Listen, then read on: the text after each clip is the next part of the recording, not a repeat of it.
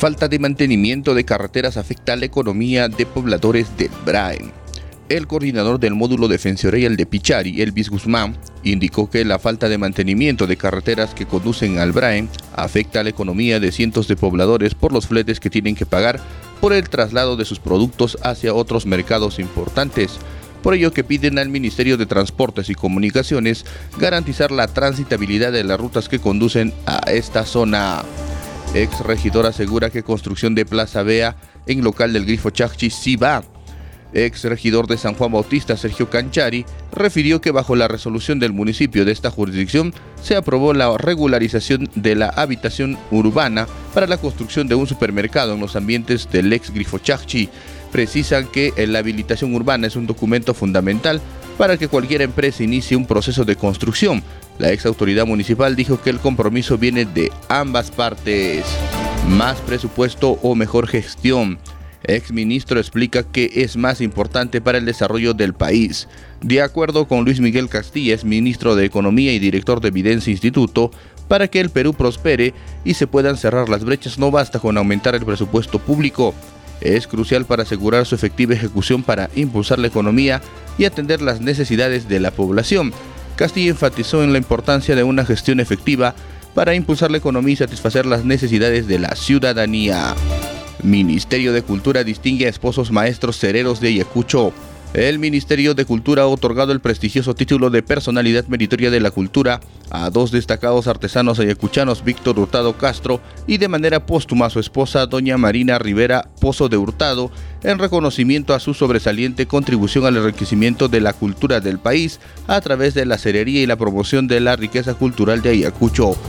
Víctor Hurtado es un renombrado maestro cerero que se dedica toda su vida a este arte, transmitiendo las tradiciones de Ayacucho a través de sus esculturas en cera que adornan procesiones durante la Semana Santa y diversas festividades. Municipalidades desperdician agua en riego de parques a pesar de crisis hídrica. El ex consejero por Huamanga, Dante Medina Gutiérrez, ha expresado su preocupación por el uso inadecuado del agua potable por parte de las municipalidades de la región de Ayacucho, pues según refirió, a pesar de la escasez hídrica que enfrenta la zona, las municipalidades no implementan alternativas al uso de agua potable en el riego de parques y áreas verdes, como el aprovechamiento de agua de río y riachuelos. Gobierno regional reprogramó audiencia pública para la provincia de Cangallo.